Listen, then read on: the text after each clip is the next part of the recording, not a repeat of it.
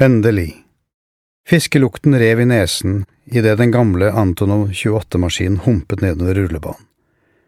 Svetten sved i øynene og lagde veier nedover de støvete ansiktene våre. Vi hadde ventet i fire timer under brennhet tropesol og kranglet oss til å være med i flyet.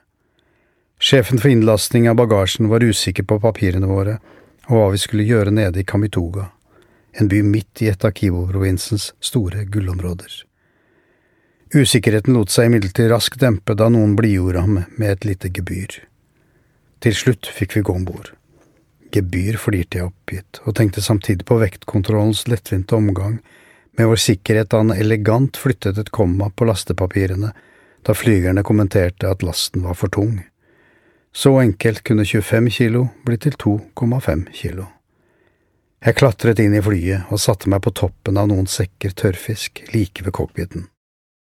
Velkommen til Afrika, smilte Trond, med et fornøyd glis idet motorene på den gamle maskinen hostet slitent. Støvet fra den 40 kilometer lange bussturen fra Bukavo føltes som lim nedover halsen. Klærne var farvet av Kongos røde jordstøv. Hukommelsen brakte fram minner fra den gangen det var asfalt der det nå bare var forrevne årer gjennom landskapet. Minner fra 60-tallet, da koloniherrenes veinet fremdeles bestod.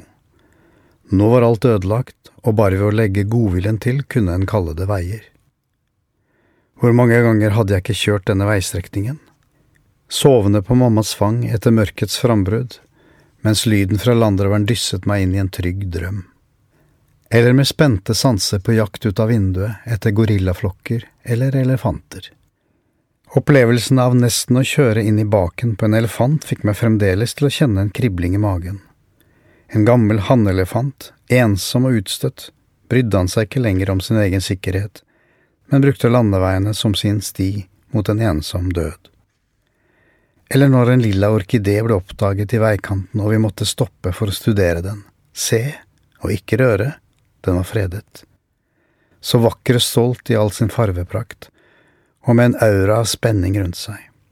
Jeg følte nesten den samme spenningen Adam og Eva måtte ha følt når et tre i hagen var forbudt, hvor fristende var ikke nettopp det treet?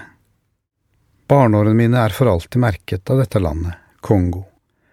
Selv om like mange år av barndommen ble tilbrakt i Norge, skulle årene i Kongo prege meg resten av livet.